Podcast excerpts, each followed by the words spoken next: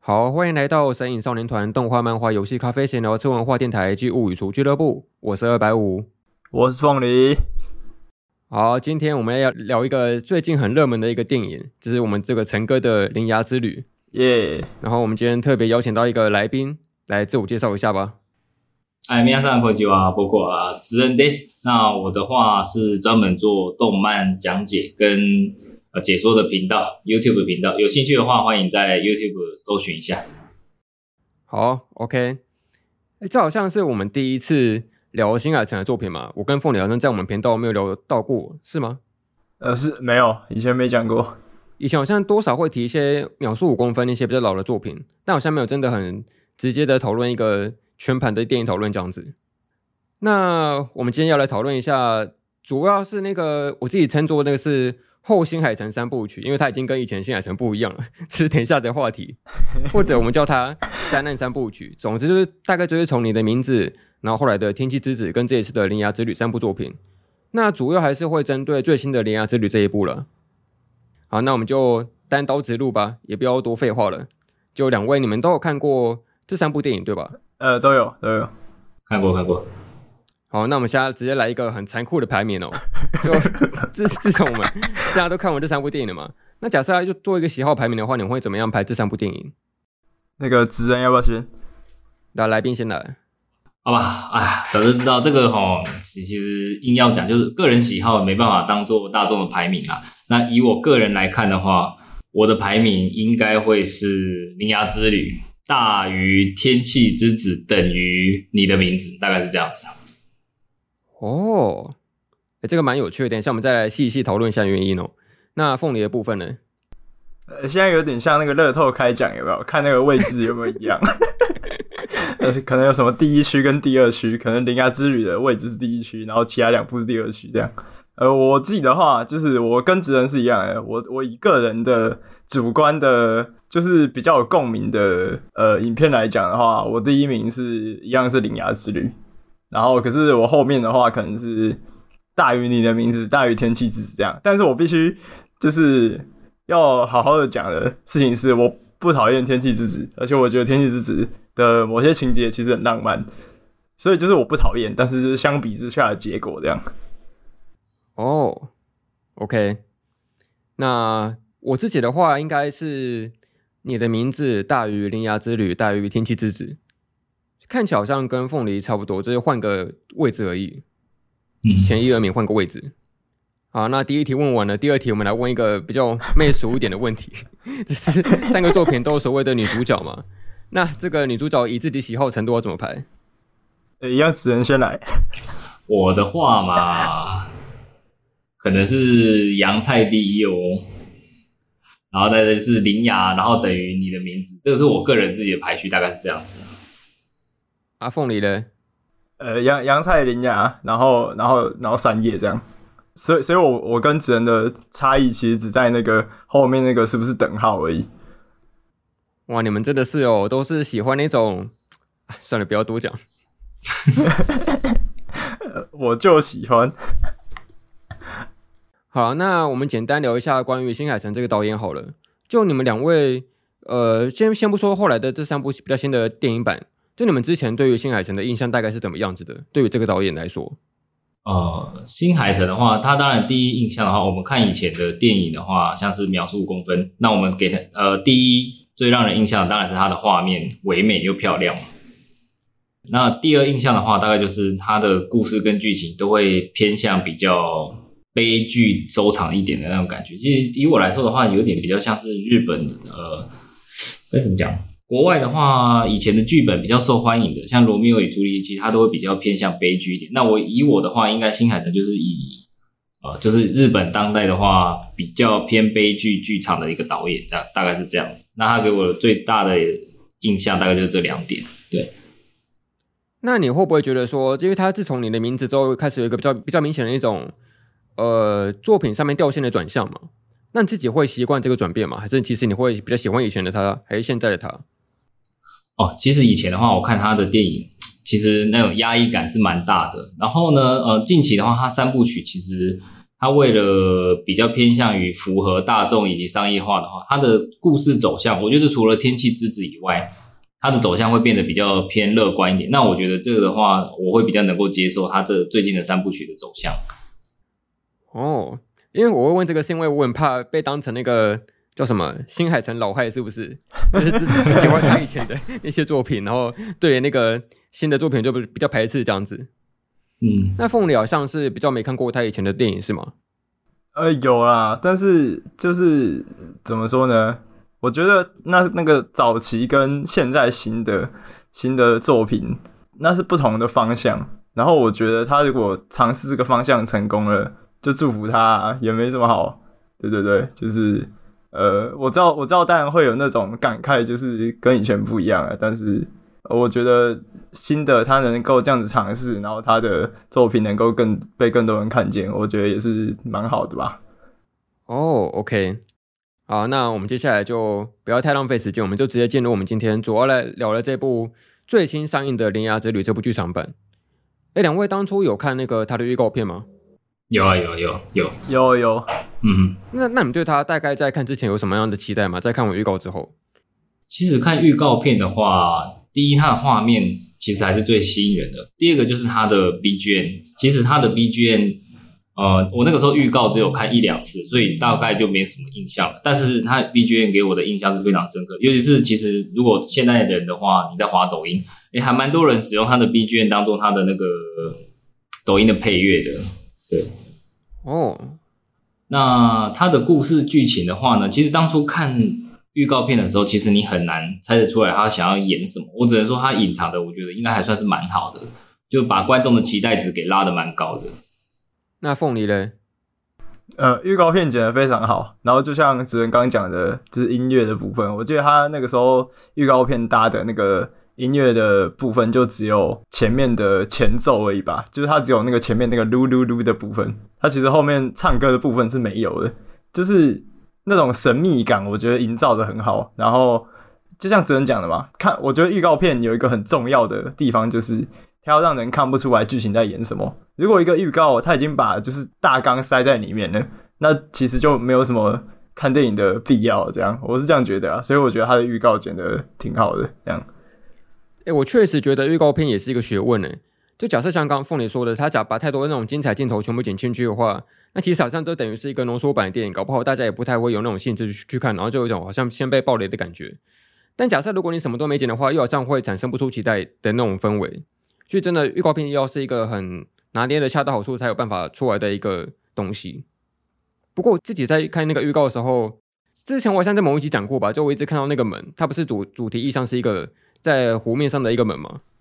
嗯嘿，然后我就一直想想到那个以前有个动画叫《怪兽电力公司》。他就是 会把打开那个门，然后就跑入到别人的家里面这样子。我就想象那个会不会又是要跑入别人家里面，然后有怪兽出来这样。哦，他给我一开始的感觉，我还以为就是他门过去，然后就会到一个不同区域，然后有点像穿越时空那种感觉。他一开始给我的假象是大概有点像这样子，就类似那个哆啦 A 梦的任意门吗？啊，是。那在那个正式开始看电影之后呢？我记得职人好像是有收到那个电影的试映会的门票，对不对？啊，对啊，我觉得蛮可惜的，因为那个电影试映会的话，如果有机会的话，我之后一定会去看一下的。啊，那其实在我看完这个电影之后，我觉得他给他给我最后的感觉是感动吧。然后还有一点，如果是日本当地的人的话，应该就是有一点疗伤治愈用的电影，我觉得应该是这样子，有激励疗伤，然后还有治愈，大概是这样。所以，简单用一个比较粗浅一句话来形容的话，就是只能对你来说，这个剧场版对你来说最大的那个感想，可能就是有被疗愈到这部分，是吗？啊，对，治愈向的，应该治愈人心是他最主要想要诉说的一个焦点，大概是。可是，虽然说台湾跟日本都同样属在这种常常发生地震的地震带里面，也常常会发生很多大大小小的一些灾难，可是我觉得我们毕竟不是那种直接受到。当时候三一一之后的灾民嘛，那你会觉得说这种疗愈是怎么样感受到的？因为毕竟你也不是真正直接受到地震侵扰的这种受灾户啊。这个我必须先说，我我先讲一下好了。日本三一一大地震那个时候是没记错时间应该是二零一一年，然后三月十一号，呃，没错。那个时候我才大一，然后呢，我是在学校的十二楼的实验室，然后那个时候在做实验的时候啊，我们其实我们所有的同学都有感觉到啊，好像有地震，但是感觉是小小的。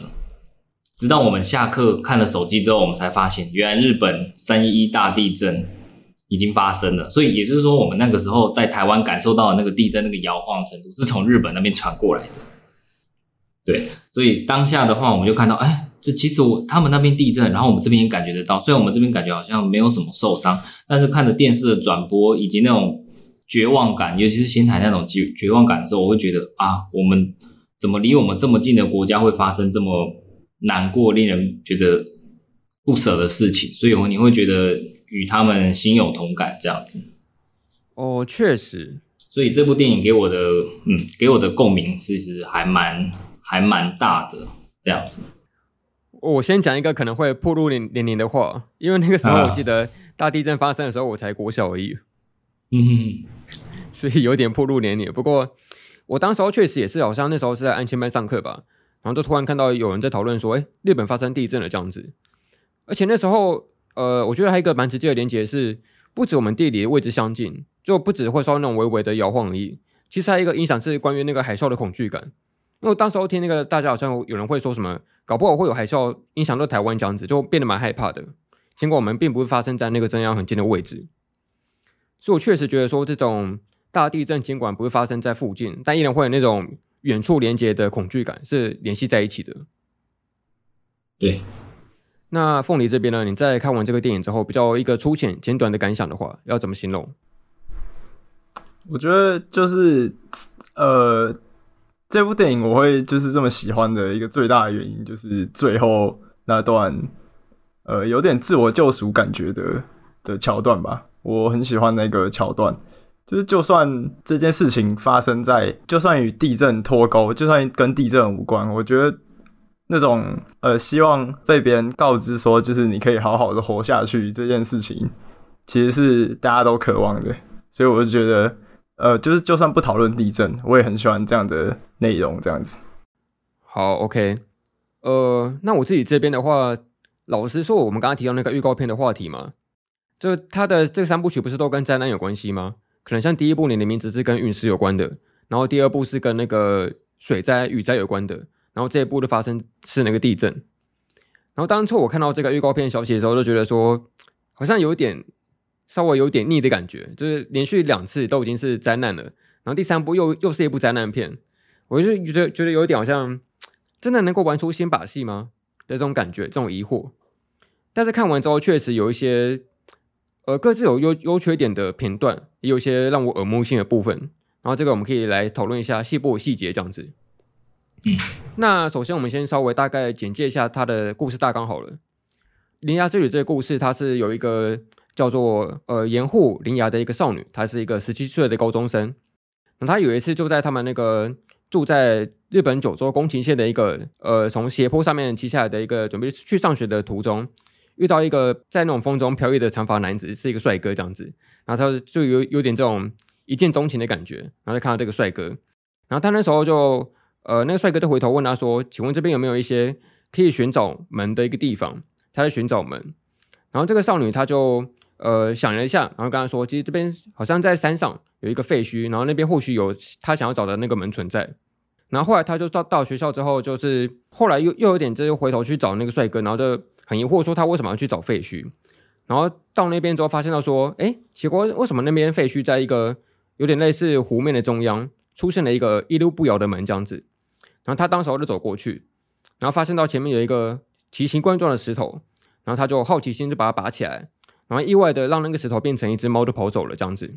然后后来就是等到他到学校之后，诶，发现到说奇怪，为什么学校的远方出现了一种很奇怪颜色的烟雾？然后他其他的同学都没有发现到这个烟雾，但他们都看不见。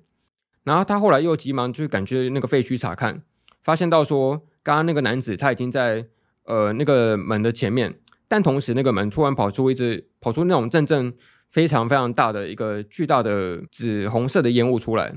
然后他们就急忙的想把那个门给关起来，这样子。然后事后那个帅哥他就跟他说，其实，呃，这是一个连接所谓的王者跟现在活在现实中的那个门中间的一个沟通的门，这样子一个通道。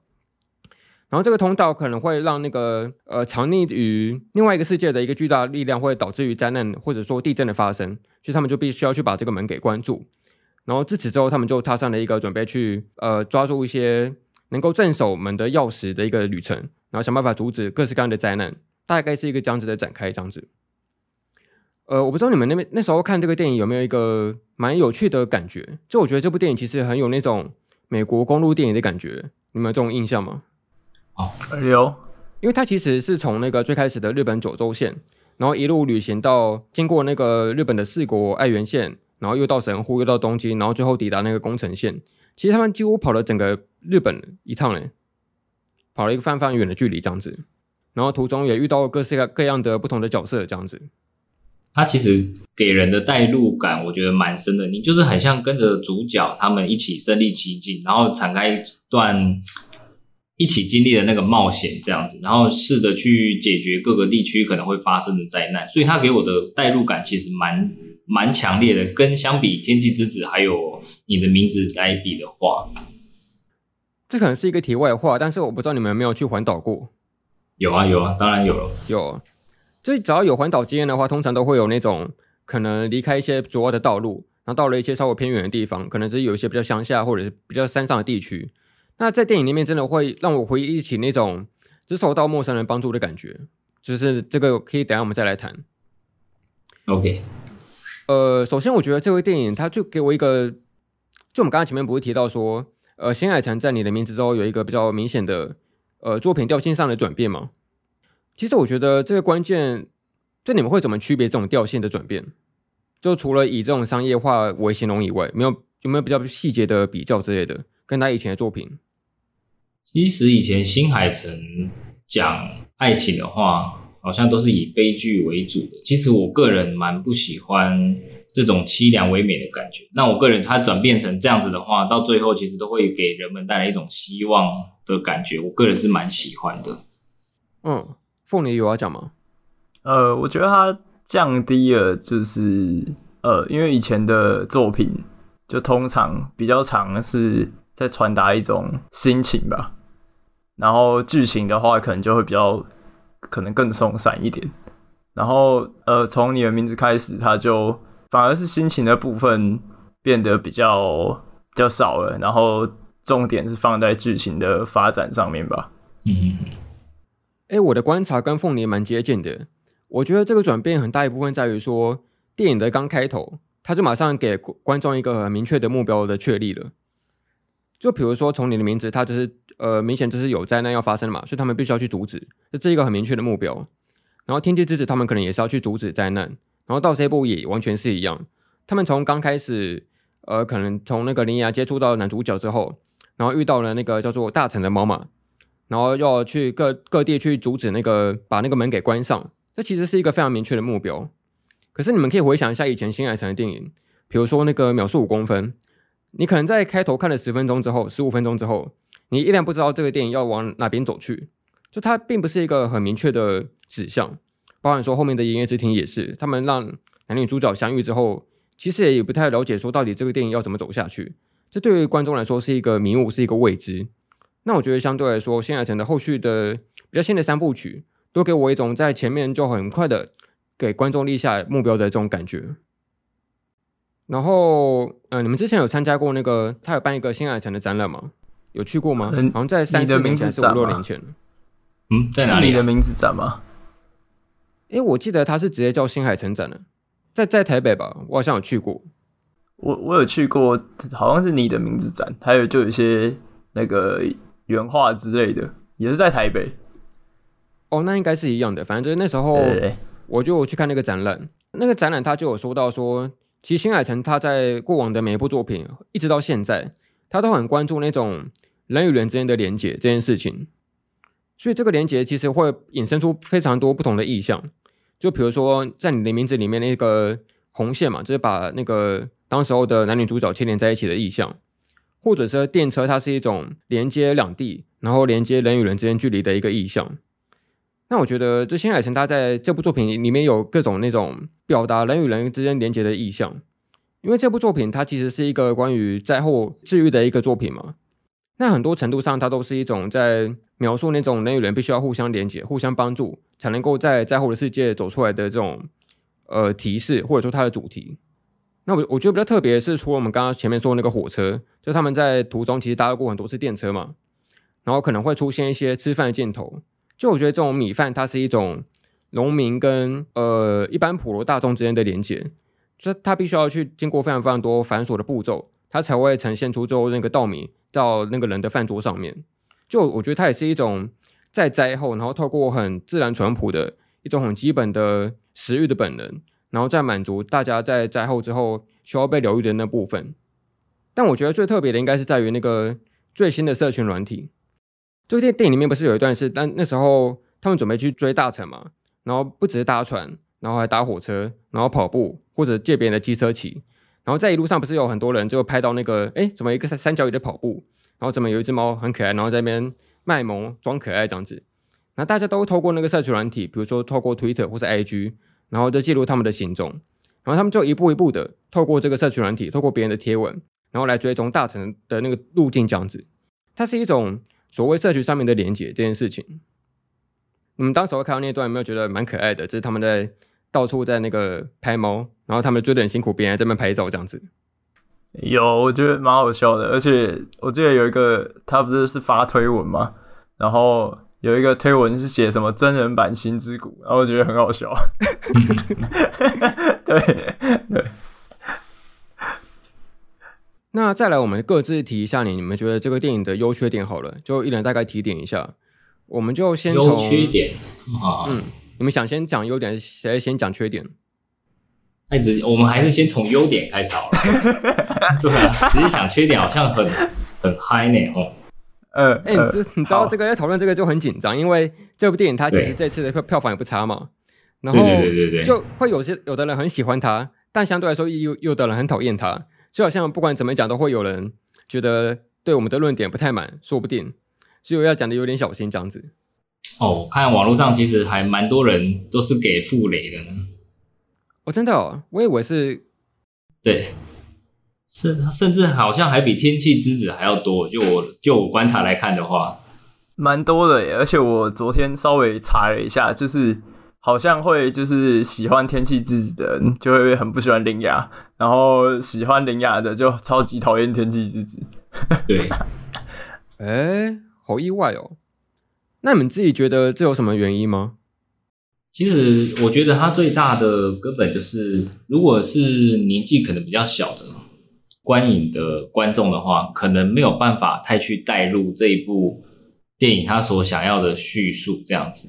那天气之子的话，它可能就是比较偏向是一个虚构的部分，所以他去看的时候，呃，大家就是纯粹以电影欣赏来角度，呃，以欣赏电影的角度来去看这一部作品这样子。那铃芽之语，因为它是有史实的部分在里面的，它所以想要达到的目的就是安抚那些扶贫那些经过这个灾害伤痛的人们。所以少了共鸣感之后，人家就会觉得，哎，你这部电影在演什么？他其实没有办法去体会到这个导演他可能想要表达的含义，这样子。我个人是这样想的。哎，你这样一讲，我突然觉得很可怕，哎，因为三一一距离现在好像也十二十三年了嘛。那假设这部电影有十二岁以下的小朋友去看的话，对对对，他根本还没有经历过三一一。呃，对。哎，突然觉得时间过很快，嗯，对。嗯，我其实也有看一些日本的文章，就是当日本的网友去看这部电影的时候，尤其是有经历三一一那一段时间的人们，当电影里面他们那个地震警报手机的那个响起来的时候，其实蛮多人都还蛮恐慌的。哎、欸，其实我们现在用手机也是会收到警报嘛，可是好像没有像电影里面收到那那么频繁的感觉，因为它的电影里面好像从三级、四级就开始跳警报了。呃，一般的话。就我认知的话，地震是超过四级以上会发警报。那其实台湾的啊，那些小朋友可能不太清楚。但如果你们有接受过那个地震警报的话，你们就知道它的声音其实是以人们最不喜欢、最不适的声音，然后以最大的音量去播放、去通知的，以达到一个警告的目的。所以其实呃，日本的观众他们在看，然后听到那个声音的时候，当下那个恐慌的心情其实是不可言喻的，其实就蛮恐怖的，尤其是电影院又是蛮昏暗的一个场景，这样子。哦，确实，因为像上一部那个《天气之子》，它虽然也是一个灾难，但相对来说就不太会给我们那种太过深层恐惧的感觉，因为毕竟它是下大雨嘛，也是一个比较慢性来的灾难，比较不像那个什么陨石或是那个地震那么直接这样子。对对对，所以《铃芽之旅》它这个铃，它这个警告铃声，其实我觉得有一点突破次元之门的感觉。如果当下观众听到那个声音的话，我相信应该蛮多数的人会把手机拿起来看一下，到看到底是不是真的有地震。那反而这样子的话，就会让观众更有代入感，去了解这部电影这样子。那所以我觉得它的优点就是这个算是它的一个优点了。如果台湾上映的电影能够把那个声音改成我们台湾的那个地震警告音效的话，我觉得应该会。蛮加分的，我可能会吵起来，害怕而加分。对对对，我觉得应该会蛮加分的。搞不好这个电影最后会上那个什么四 DX 啊，应该会上，然后它就会真的会有立体的游动这样子。好，这是我下一步可能二二三刷之后我会想去体验一下四 D 叉，因为我之前天气之子也有去体会过。那铃芽之旅的话，因为它包含了有雨水、有地震。然后也有那个我们所谓的后世，那我觉得它的香气的话，应该也会含在里面，所以我觉得应该是蛮适合去欣赏四 D 叉的一部作品。哦，真的会很有临场感呢，体验起来的话。啊，那说回来这个优点的部分，两位对这个剧场版，你们觉得他们有什么样比较主要的优点？啊，我先吗？可以啊，可以啊。OK，优点的部分的话，第一个就是我刚才提到的，它非常的有代入感。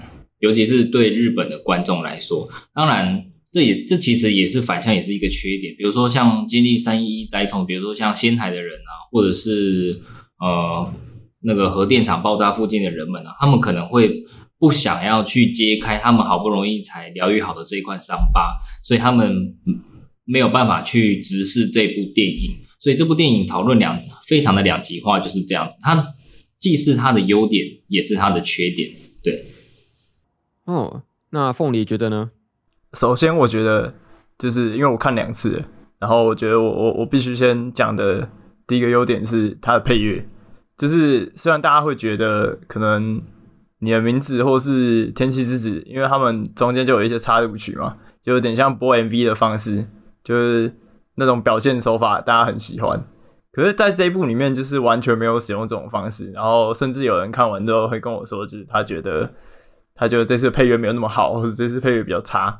但我看了第二，我看第一次的时候也确实完全没有感觉到配乐的存在，然后看第二次的时候才稍微有认真去听这样子。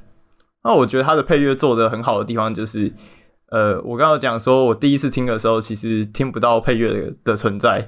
那其实我觉得光这一点就是它就是一个很好的配乐，因为其实配乐它大呃最大的一个功用就是辅助辅助画面。就不是说放出来一定要辨识出可能作曲家是谁，或是放出来就是一定要有什么很明显的很哦这一段配乐很好听这种感觉。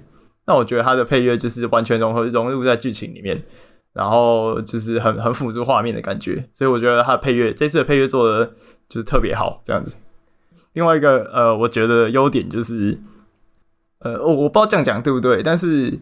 他拔掉了大部分的情感描写，这点就虽然大部分的人会觉得是是一个很大的漏洞，就觉得哎、那铃芽怎么像个晕船仔一样啊？就是什么都帮那个男男男主角做嘛，然后他们感觉也没有什么相处啊，啊，最后为什么能够讲出那样的话？就觉得情感的描写、可能又比天气之子还要更差。但是我觉得他拔掉情感描写这点，反而是一个我认为的优点，因为。就是他有更多的时间跟空间去去刻画那种灾后如何去面对面对未来，然后如何努力的活下去，然后去相信可能未来能够更好这件事情，这份抚平伤痛的心情，我觉得就是他能花更多时间在描写这个，我觉得是一个优点。这样，嗯嗯嗯。哎，我觉得蛮有趣的，因为像凤梨刚刚说的那个情感的刻画嘛。我觉得它最特别在于说，它并不是以那种很激烈的情绪在表达。比如说，我们想到一些灾民，我们可能刻板印象上觉觉得他可能碰到的事情，会想到那些过去不好的回忆，就会可能大哭，或崩溃大叫，然后非常的难受这样子。可是在这部这部电影里面，它其实是已经在灾后事隔多年了，然后大家对于以前那些回忆的描述方式，其实是一种不经意的回想。比如说，当时候他们有一次是到那个游乐园的废废墟嘛，那当当时候不是在车上跟一个妈妈在对话嘛，然后他们就说，哎，看到那个游乐园就说，哎，原来这边以前有那个游乐园那个那个废墟，然后会想到一些小时候的回忆啊这样子，然后就仅此而已。他们都是以一种很轻轻带过的方式在回忆那些过往已经不存在的事物，但是我觉得这种情绪是一种给人淡淡的、有点幽微的、有点感伤的回忆，他不会那样那么的情绪激动、那么的爆裂、那么暴力这样子。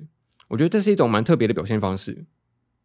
呃，然后凤梨刚刚说到那个音乐，我想到我以前看过一个街访的影片，他是去街访一些我们说那个漫威的粉丝，一些英雄电影的粉丝，然后他们那时候就当场给他们播一些漫威电影里面的那些配乐，然后每一个都播，每一个都播，然后结果到头来好像最后真的没有几个人听得出来这是漫漫威的配乐，因为他实在没有太没有记忆点了，他非常的，它可能有烘托气氛的那些作用存在，但它并没有那种非常。有高低起伏的和弦啊，有非常多强烈的编曲，它这些很很和缓的、很史诗级的配乐这样子。但它同样的确可以给那些英雄片在关键时刻提出那些烘抬气氛的效果。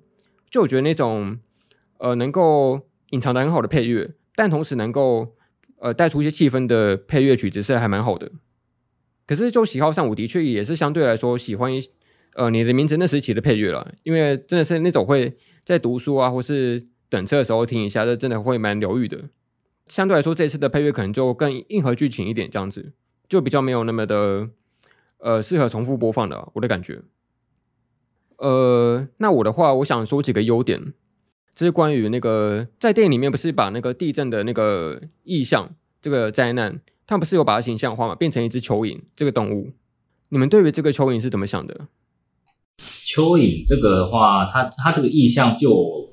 的观察好像是新海诚去借鉴村上春树的一些呃资料片，然后也不能说是资料，就是像书籍这样子。然后他就是以前的怪物有一个形象的话，好像就是把它意象化成蚯蚓。然后他在这部电影里面的话，就是把蚯蚓化作成是一个地震这个灾难这样子。就我了解，大概是这样子，所以他才会以蚯蚓的形象出现在这部电影里面。哦。因为我觉得这件事情很有趣，因为其实全世界各地都会有一些地震带存在嘛。那通常可能在古老的时期，在一些科学还不发达的时候，大家一些古老的民族其实都会把那些所谓的地震这件事情，用一种呃生物或者说鬼怪在作祟的方式在形容。比如说台湾最经经典的就是形容那个地牛翻身嘛。嗯，然后我就蛮好奇说，当时候为什么这个电影要选择以那个蚯蚓当做是它那个地震的意象？我后来想一想，觉得蛮有趣的，是因为。蚯蚓它是一种在我们所谓的这种农作田地里面活动的一种生物嘛，它可能会吃一些其他的土壤、一些有机质的东西。它可能相对来说就是会在钻来钻钻去的时候，导致于说土地松松脱，然后让一些土质有一些变化这样子。那当它变成一个巨大化的生物的时候，或许就是一种跟那种所谓的土地连接的一种生物这样子。然后所谓的蚯蚓就会引发地动，可相对来说，它也同时也是在肥沃我们的土壤。所以我觉得这这是一个很一体两面的东西，就它同时是是一个灾难，但同时也是一种祝福，就又又是那那个来自深渊的一体两面的感觉。对啊，所以我后来想想就觉得这个蚯蚓的选择蛮有意思的。那关于这个另外一个意象，就是主要的就是它的那个门嘛。你们对于门这件事情是怎么想的？因为它是一个被经常使用的意象。其实这部电影它从一开始的两个画面，就是女主角。她的锁门这个动作，其实她从一开始的那个分镜，她就已经把门跟锁这个印象，呃，植入到我们的观众脑海里面。如果你可以回去看的话，它其实运用到蛮多大量，就是关于门跟锁的互相的对比。那这个门的话，我个人认为，它应该是代表的是，呃，人以算是记忆吧，就是在他们当下发生的那个记忆点，或者是他们以前活在这个环境里面的一些周遭的变化，这样子。那它这个门的话，你可以通往以前跟未来。那当你锁上这扇门之后，就代表说你已经呃，可能已经适应这个过去了。你决定要去呃，该怎么讲？就是你必须往前走了，所以它就会以门来当做这个意象。我个人认为是这样子。对，就有点像是在跟过去告别的感觉吗？啊，对对对，有点像是这样子，没错没错没错。凤梨也这么觉得吗？诶、欸，我也认同这一点，因为它的设定里面其实就是虽然讲的不是很明白，就因为主要还是要跑主线剧情，但是他有讲到人心可以镇住土地，然后他们在很多关门的一些场合的时候，其实就会呃，不是会听到很多很多声音吗？这些人们可能在这个土地上活过的这些证明啊，这些互动啊，然后可能对这个土地的怀念，所以我蛮认同，就是刚刚讲的这些这些这些。就是有种告别的感觉吧。对对，要放下过去，然后可能要往未来前进，这样子。我不知道你们有没有听过一个词叫做世界系，它是一种呃，怎么说？它是一种以角色主角群为中心的一种故事体系，就可能包括说主角他明明是一个可能普通的日本高中生，但他他的那个一举一动就会跟世界的衰亡或者毁灭有所牵连这件事情。其实新海诚作品蛮有常出现的一种概念，这样子。那我其实蛮喜欢这个电影，它其实最开始它的目的是为了镇住那个灾难嘛，镇住地震，然后所以才去锁锁门这件事情。可是当他越往越越后面走，他其实是以一个回去自己的原乡，回去自己的过去经验，自己过去的回忆，然后去锁上自己过去那个门的这件事情。他其实是整个世界在慢慢缩小的。他从拯救世界，或者是在锁上自己的心门这件事情，我蛮喜欢的。他们有一种渐渐跟自我对话的感觉，然后是一步一步前进的这种这种概念。然后我觉得这个电影蛮有趣的是，它其实呃在整个灾难三部曲里面，它最特别的是它给我一种好像这一次的灾难跟之前的灾难不太一样，是它有一种更跟日常结合的感觉。我不知道你们有没有这种特别的感受？因为其实很多次灾难，他们都发生在一些很日常的情景嘛，可能在煮菜，然后可能在上学，然后可能在打球之类的。那我记得很多画面其实相对来说，它发生了一些地震的警报出来，然后可能并没有特别的强烈。但大家好像看完警报之后，发现了地震没有很大，然后都习以为常了。就我觉得这个反应对了，呃，生活在地震带上面的人来说是一个很有共感的经验。这样子，就我也是很常看到一些地震警报，然后发现地震没有很大的时候就，就哎不管了，继续做自己的事情。就反正大的跑不掉嘛，哎，小的大的跑不掉，然后小的跑了也没用，这样子。对。你讲到这个，我特别有印象深刻的几个画面，就是那个他们可能有发生一些地震。然后像那个球场的人就继续打球，然后行进他们在可能在车子上的时候，行进中也感觉不到地震，这点我觉得蛮好笑的。就是其实实际上，呃，就是在现实生活中也会这样。然后他故事里面不是有一个三角椅嘛？就是那个男主角他后来就是被那个大臣然后被诅咒，然后就被困在那个三角椅里面。然后那个三角椅其实是以前那个女主角铃芽的妈妈。做给他的一个三角椅，但后来，哎，他应该是本来是一个四角椅，但后来都缺了一角，变三角椅这样子。然后他也是在整个电影里面出现了很多很多戏份。那你们自己对于这个三角椅有什么感想吗？因为我觉得它有一个蛮有趣的紫色在里面，关于这种可能缺憾或者遗憾的紫色。嗯，对我来说的话，像铃芽之旅的话，它这个三角椅，它其实有提到说，哎，它其实有弄丢这个三角椅，它一开始其实是弄丢的。然后后来不知道怎么的，他就把它找回来。所以他呃，女主角对这一段记忆，其实她是有点像是，就是她本身就是她的锁，她把这一段记忆给锁起来，因为他不愿意去面对。对，那他三角蚁的话，他从四个角变成三个角，也就是灾难发生了之后，那他最后利用这个三角蚁，然后跟男主角做一个结合。其实他就是我觉得蛮贯通整部剧情的，也就是说。他从不愿意接受，然后到最后经历这一些，呃，跟男主角啊，跟这个三角蚁一起经历过他们的一些旅程，然后到最后慢慢接受这个事实，然后他也弄清楚这个三角蚁原来是未来的自己交给了小时候的他，也就是说他已经接受了这一段呃难过的过往，他已经去接受了。那他那个椅子，就算他有再怎么破损，那毕竟也是他母亲留给他的遗物，所以他必须好好的珍惜。以往、现在，甚至是以后、未来，对。凤梨这边呢？呃，我自己其实没有太多的想法，但是对于三角椅，就是可能缺了一角这件事情，就我知道很多人会去想办法做一些研究啊，然后去研究说这个可能是剧情的哪里，然后导致这个椅子怎么样了，然后或是哎、欸、觉得这个伏笔没有收回来。可是我觉得它就是个意象而已，就是一个经过灾难，然后自己心里面缺了一角的感觉。我自己是这样认为的。哦，我觉得椅子这个东西本身蛮有趣的，因为它毕竟就是给人坐的东西嘛，然后就支撑我们，就以这种坐姿的方式在提供给我们的工具。但可是这三角椅它意义特别在于说，它就是那个女主妈妈留下的遗物嘛，而且它是，其实我记得女主她在她妈妈刚过世的时候，其实是非常不能接受的，什么悲伤五阶段嘛，那个否认那个阶段，她就拼命把她以前那个日记给涂黑，这样子，不愿去面对那时候的悲伤的情景这件事情。所以我觉得三角椅它在这个剧情里面就会变成一种让人感伤、让让人回忆起过去的一个悲伤的物件，可它同时又是一个给人支撑的工具，所以它变成一个几乎让人悲伤，但同时又会给你支支撑的一种蛮两面化的一个东西。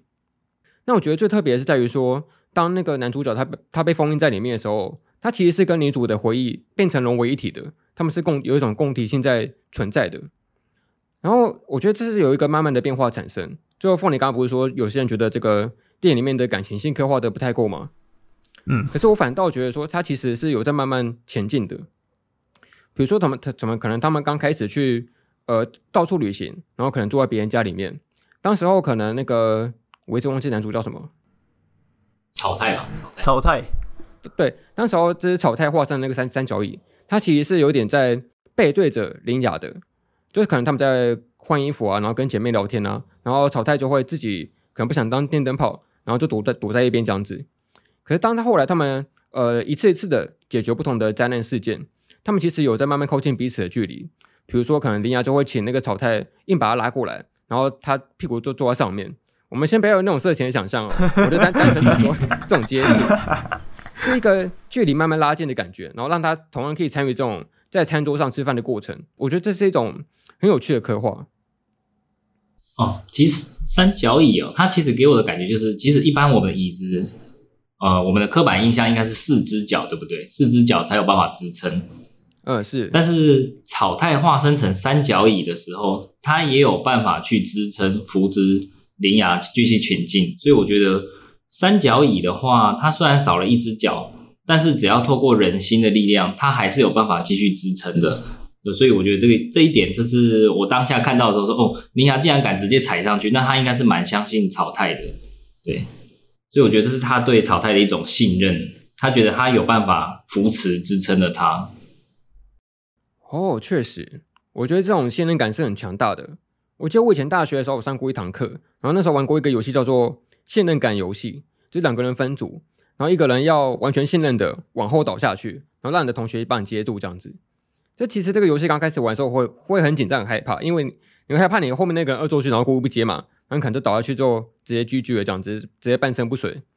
可是这个游戏特别的地方是在于说，你要去完全信任一个你的陌生人、的队友、你的一个朋友，这时候这种信任感就会变得很关键，因为当你不相信他的时候，你没办法身体放松，他反而会更难接住你。所以当你能够全然的安心的躺下去的时候，其实才让这个信任感结构最稳固的瞬间才会这样产生。好了，那时间的关系，两位还有什么优点想补充的吗？我看凤梨有没有什么可以想、呃、想讲哦？我觉得你们两个就是好好文人哦，就是刚才讲到说什么那个铃芽坐在他身上什么的，我那时候只有一个想法，就是哎哎、欸欸，我也要。那时候只在想说，对，马我马我马我马我马尾，对对对，没有那么夸张，没有那么夸张，但是我就觉得，哎、他他踩到就是草太身上啊，或是坐他身上的时候，我我就就是觉得我也要这样子。其实我我比较喜我比较羡慕他去穿草太的鞋子诶。他有一幕就是坐在他说说哦草太鞋啊草太先生你鞋子借我穿一下。其实我觉得他穿上他的鞋子那一刻的时候，我觉得哎呦我好好喜欢这样子，好希望有一个人可以这样子，就是穿我的鞋子走这样子，有一种我附在他身上那种感觉。哦，了解。好，那没有补充的话，我们就进入那个 最期待的缺点的环节了。OK，最危险的，最危险的。我觉得如果觉得没有缺点，可以不用硬讲了，但有的话可以提一下。我们先从那个来宾先来吧。这个有没有觉得这个电影有什么你自己觉得的缺点？哦，其实硬要讲缺点的话，我觉得就是它确实它跟呃女主角史诗妹跟草太他们两个人感情线是有一点建构在呃有一点太快。虽然两个人他们经历了一些旅程，然后女主角因为毕竟也经过这一段伤痛，然后她知道男主角他是在寻找废墟的，她可能有一种类似像吊桥效应，她觉得男主角有办法去抚平他的伤痛。那他们两个这样子经历。呃，种种旅程的时候，多少会产生一些情愫，没有错。但我认为还不至于到爱情。所以当他们最后哦、就是有一点爱情的元素在里面的时候，我觉得会让人有一点觉得，哎，这个也有一点太快了吧，这样子。所以我觉得他这部剧情里面，他把爱情的元素讲的可能还是有一点临摹的有一点少。我就是觉得他比较可惜的地方，这样子。哦，凤梨这边呢？呃，最大的缺点应该就是那只猫吧？怎么样？你觉得它很白目是不是？对啊，就是我觉得他的呃，当当然可以解释，就是哎、那可能是因为他是生命啊，他比较任性嘛。反正就是当然可以可以去解释他的行为，但是我觉得他从呃一开始到几乎中断的表现都都蛮都蛮神奇的，而且他整个就我觉得动机吧，动机比较奇怪一点这样子。然后，呃，就算虽然可以接受他的动机，但是不知道诶，就是不够严谨嘛的感觉。呃，剧情里面是有给出一个比较粗浅的解释啊，就新海诚那时候他不是有透过那个炒菜这个角色有脱口说，这个猫就是神明代表嘛，然后神神明就是一个很自私然后很胡乱的化身嘛，这是一个他的解释了。对哦，然后。还有就是每次那个要关门的时候，那个咏唱的那个内容有点中二吧，其他就还好。我也觉得，而且他都只有只有讲了一句，就重复一直讲，就讲了好几次。他他把整段都咏唱出来，他他不是只念最后一句。这个就跟美少女变身一样，一定要是完整的，每次都要很完整才行的。对啊，就就这些吧，就我觉得比较缺点的地方。OK。呃，我的部分的话，我先讲一个肤浅的，因为我觉得这一次它是一个新海诚历来所有作品里面难得真的设计出一个超级大帅哥的一个作品。他是一个长发男嘛，之前好像没有出现过的样子。呃、结果他好不容易出现一个大帅哥，结果大多数时间都变成一张椅子，他只出现在头跟尾而已。嗯、真的就会让想看帅哥的那个观众有点失望。这样，好，这是肤浅的部分了。我朋友是认为他少画一个人，这样子对绘师来说会比较轻松一点啊，这这样，确实是蛮肤浅的。可是我觉得那个椅子跑步的画面也不容易，他画了一种很多追追逐战的部分，动作戏。啊，对对对，确实是蛮不容易，而且还蛮流畅的。说实在的，嗯嗯。那说回正经的缺点呢？呃，就首先我觉得，因为新海诚他其实只要你是一个老成粉了，老成粉的话。呃，你通常会发现到说它它有很多那种惯用的元素，比如说我们刚刚前面说的那些电车啊，或者是一些很美丽的星空背景，这都是以前的故事常常会出现的东西。可是这些东西，我觉得它在后来，尤其是最近这几部作品，有一点慢慢的背景化了，它融为成一种比较没有跟故事有太多关联的东西。比如说，它那个星空，其实在那个它里面形容到，在那个死者那个世界里面，它是一个很美丽的背景嘛。但其实这这件事情，其实跟剧情本身。并没有说太直接的关联，它是有点像是一个背景上面的烘托的感觉。但以前的那些从最早的新之声开始，其实整个宇宙啊、星系啊跟星球之间的联系，其实是非常的重要的。但我没有说这件事情不好，我只是会觉得有点可惜吧。就有点像是以前我们小时候可能上学每天都会走路，当你长大毕业之后，它就变成一个单纯的背景了，你就不会再去走那条路了。这种感觉就有有点稍微有点感伤这样子。嗯。然后第二个，呃，那个我觉得缺点是，我觉得这一部它的相遇的方式有点随便，因为我觉得新海诚他是一个很注重，像我今天刚刚前面说的，他是一个很注重人与人之间连接的一个导演嘛。可能像你以前的作品《秒速五公分》，男女主角相遇的方式是他们都是那个转学生嘛，他们有共同的经验跟回忆。《因为之田》是他们在那个雨天的良田遇见，然后他他们共同喜欢雨天这件事情。然后你的名字是交换身体，他们必须要去找回对方的。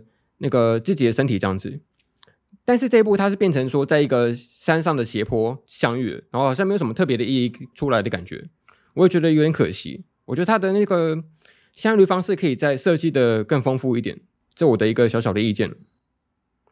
然后像我们刚刚提到说，那个男女主角的情感刻画，其实老实说，我还是比较喜欢那种你的名字那时候的逢魔之时的概念。他们当时候不是彼此见不到面吗？然后我有在那个真正呃逢魔之时的那个瞬间，他们才看得到彼此。就我觉得这种虽然靠得很近，但是又看不见彼此的距离感是很若即若离、很浪漫的。可这一部，我觉得他们就只是一种好像在一起旅行的伙伴的感觉而已，没有给我那种很浪漫，然后很暧昧的感觉。这样子，我会觉得有点相比在那种浪漫程度上面，我会觉得我会更喜欢你的名字一点呢。嗯。然后第三个缺点，我好像很多缺点，怎么这样？而是而是。第三个缺点，我是觉得说，它毕竟是一个公路电影嘛，然后其实会遇到各种形形色色色色的那那那个角色嘛。比如说，他们第一次在那个、嗯、好像是在四国的爱媛县嘛，他遇到一个在在居职的少女这件事情，或者说他们后来遇到一个那个养小孩的妈妈，就他们其实都是帮助林芽的重要角色，可是他们好像在后续就没有再出现过了，这样子，我就觉得他稍微有点给我免洗的感觉嘛，就好像他们是一个重要的路程的伙伴，但并没有重要到他们从头到尾都会出现这样子，只只是一个过路客的感觉。我会觉得有点可惜，我会想看他们更多的故事，这是一个比较私心的愿望，这样。呃，然后第四个缺点，这有点算是一个小细节吧。就当时候那个草太，他不是变成那个钥匙，然后去镇住那个东京的那个蚯蚓吗？嗯嗯。然后后来就是林芽，他就是呃很失望的把门关上，然后想去想办法去寻找那个草太把他找回来的方法。然后他那时候就找到那个小太，当时候去东京的住宿的那个呃宿舍的房间这样子。但我觉得那个钥匙，你们不会觉得有给的有点随便吗？他们直接到那个便利超商，然后询问说：“哎，我是那个草太的亲戚。”然后就直接交给他钥匙，就好像有点随便，什么身份证都没有看过这样子。然后最后一个，我觉得这讲起来有点两极化，因为有些人喜欢，有些人不喜欢。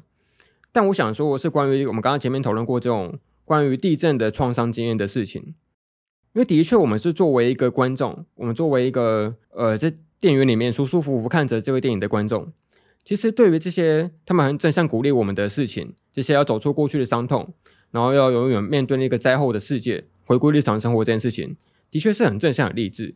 可是我会蛮好奇说，那真正的灾民真的会这样想吗？就真正因为地震失去亲人的灾民？他们有办法，因为这个电影的三言两语就站起来嘛？这种感觉，就我觉得这可能是一种多虑。可是我同时会觉得说，嗯，就这件事情对于灾民来说到底是怎么样的意义？这样子，我也蛮好奇的。因为其实这个电影电影里面，其实它很多时候是聚焦在那个铃芽的个人经验上面嘛。它其实并没有一个很很集体、很广泛性的一个指涉。他其实在面对他以前那个失去妈妈的痛苦这件事情。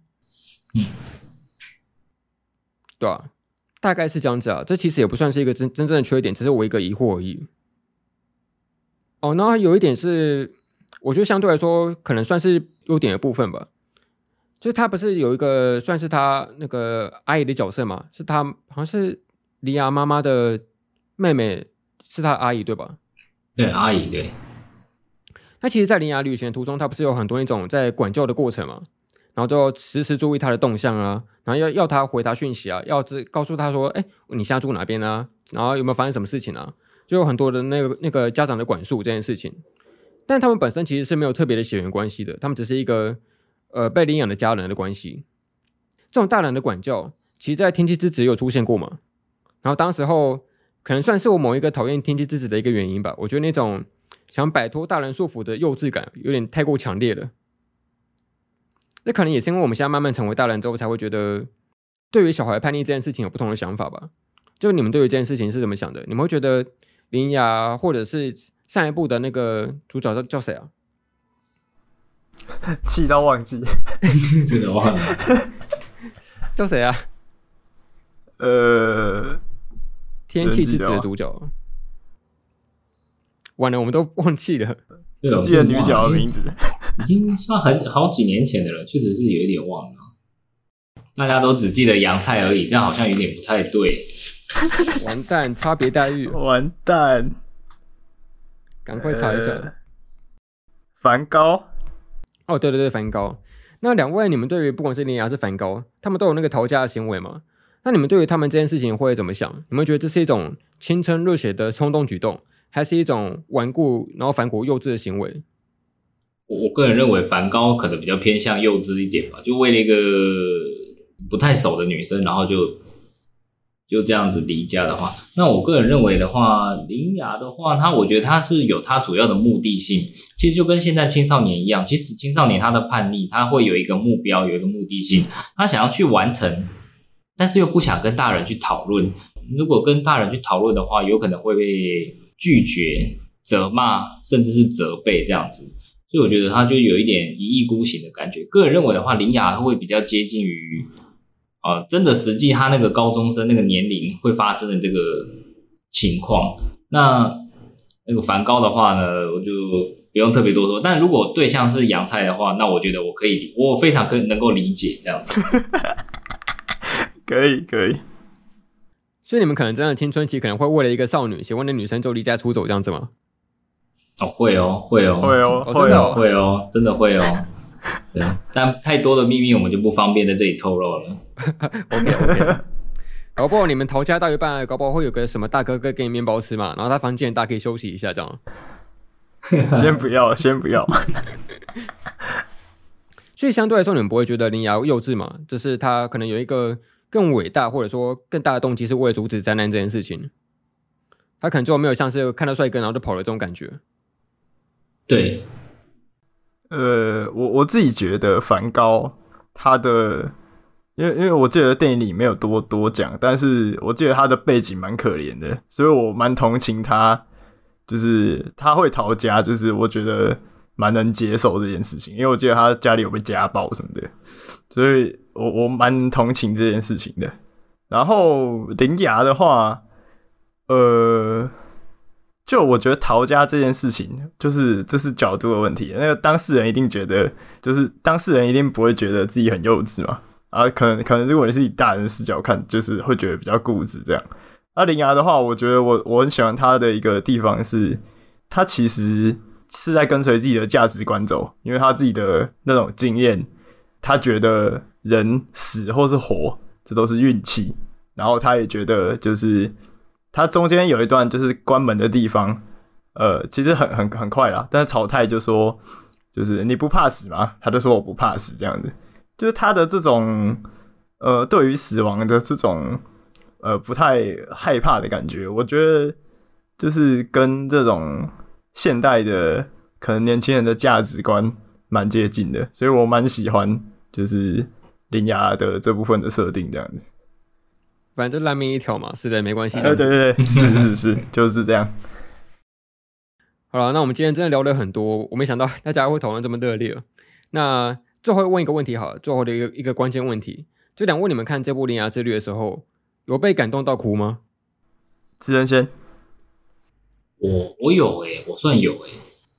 但是其实也没有哭得很夸张啦，顶多就是可能眼眼眶泛泪这样子，因为他给我的感觉是蛮真的是蛮感动的，就是你可以看到他一个灵芽，他慢慢的从他比较远的地方，就是他跟他阿姨住的那个九州，然后慢慢的旅行到他最后出事的，应该三一应该是仙台最严重吧，就是回到他那个地方，他愿意去接受他以前的过往，他愿意去回想他以前的那些。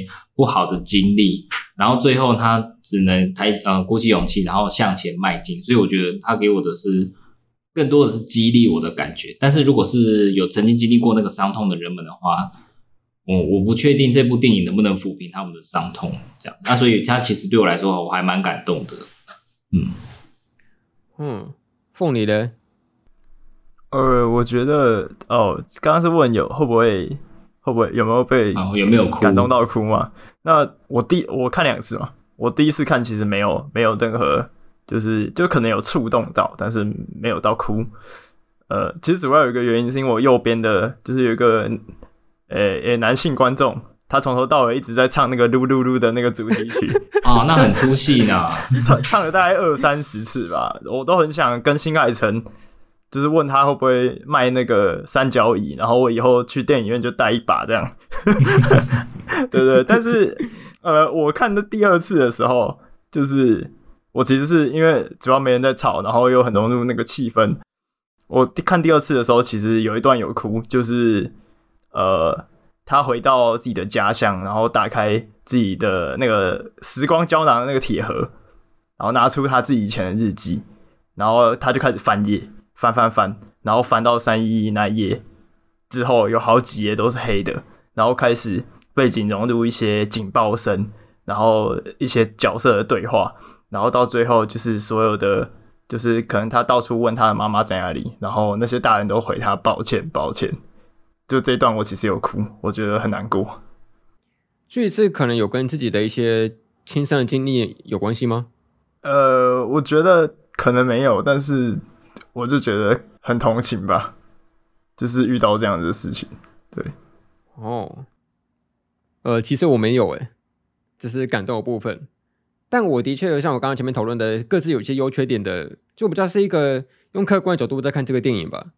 他、啊、可能有一个额外因素，是因为那时候在尿急，我上到电影后半段就是很想尿尿，所以我想赶快想说，哎、欸，到底什么时候结束？什么结？什么什么时候结束？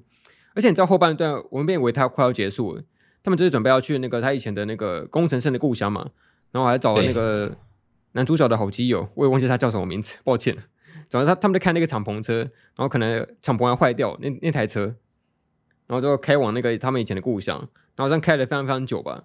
就那一段过程有点痛苦，因为我既想尿尿，但是又他们要继续那个 前进不了，然后开到一半还还坏掉这样子，然后就很久很久很久，那好不容易最后才结束这样子。就我觉得我的后面那个感动是因为我终于可以上厕所这样。好抱歉，破坏气氛。好了，那今天我们讨论大概是这样子吧，就是难得的对于这个新海诚的这个作品做了一个蛮全面，然后也是暴雷的讨论这样子。那两位应该也不意外，都会推荐大家去看这部电影吧？如果还没有看过的话，我觉得还蛮强烈建议去看的。但是在看《铃芽之旅》之前的话，我觉得有一些观众可能势必得了解一下日本三一一当初到到底是发生什么样的事情。所以其实 YouTube 搜寻一下，有蛮多关于那个时候蛮惨烈的纪录片，所以大家可以去稍微了解一下。这样，嗯，那我这边的话算是一个额外推荐吧。呃，我想推荐一下，有个日本导演叫做滨口龙介，然后他两部电影，一个叫做《在车上》，一个叫做《睡着也好，醒来也罢》。他跟这个所谓的地震的创伤经验，或者说一些灾难，或者是一些自我疗愈的经验，是有一些蛮类似的那个共体的感觉。我觉得这这个电影可以跟呃滨口龙龙介的电影互相交错看，会有一些蛮有趣的体验，这样子也推荐给大家。好了，那我们今天就特别感谢一下我们的这个特别来宾职人，耶、耶、好了，那我们今天就到这边结束了。那我们来做个收尾吧。那我要念了哦。OK。哎、欸，等我一下，我找一下。还还是我们浪子人让职人来来那个念念看好了。有没有办法念我们的标题？你们有什么瑞？你们有什么瑞稿吗？还是没有？我我都没在看的，就直接背了。我我我背不起来那个我们自己的那个名称。哎、欸，今天我们是这个第二十四集哦，各位观众，二十四集还有主持人背不起来我们的名字。然后我找到了，找到了，我念哦。好，OK，好，感谢您收听《神影少年团》动画、漫画、游戏、咖啡、闲聊、吃文化电台及武术俱乐部。我是凤梨，我是二百五。